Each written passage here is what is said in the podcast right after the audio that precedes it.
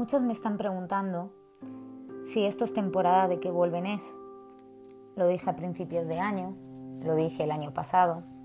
Hay ciertas cosas del 2020 que se quedaron allí y por supuesto que van a volver. ¿Esto quiere decir, dama astral, que van a volver es? Si dejaste algo pendiente, sí. Es lo mismo que el karma.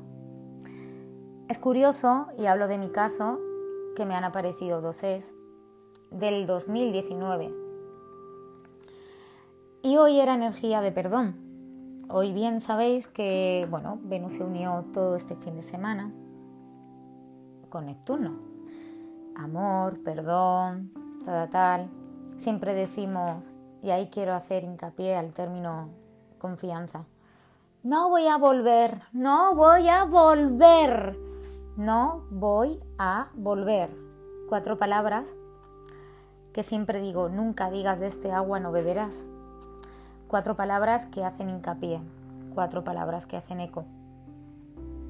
Tú no vas a volver y si la vida te obliga a volver. Y si dejaste una brecha en el universo que dejó algo abierto. Me cuesta mucho, mucha gente se quedó muy marcada a mí me dejó muy marcada Venus en Géminis retrógrada el año pasado. A mucha gente. Mucha gente vivimos en una situación en la que explotó en julio. Eh, mucha gente, ahí fue cuando perdió la identidad. Recuerdo que mi identidad empezó de nuevo el 17 de septiembre. Yo la había perdido verdaderamente en el año 2019.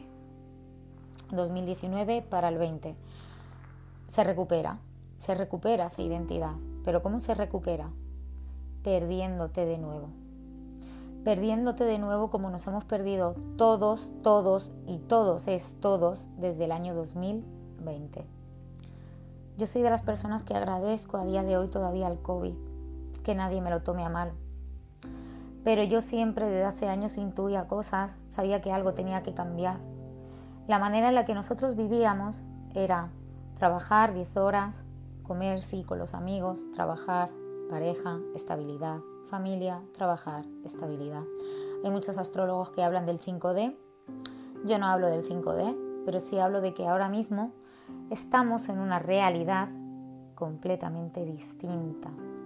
Pero es que, inconscientemente, si viajáis al año 2018 y 2019, todos, todos, todos queríamos un cambio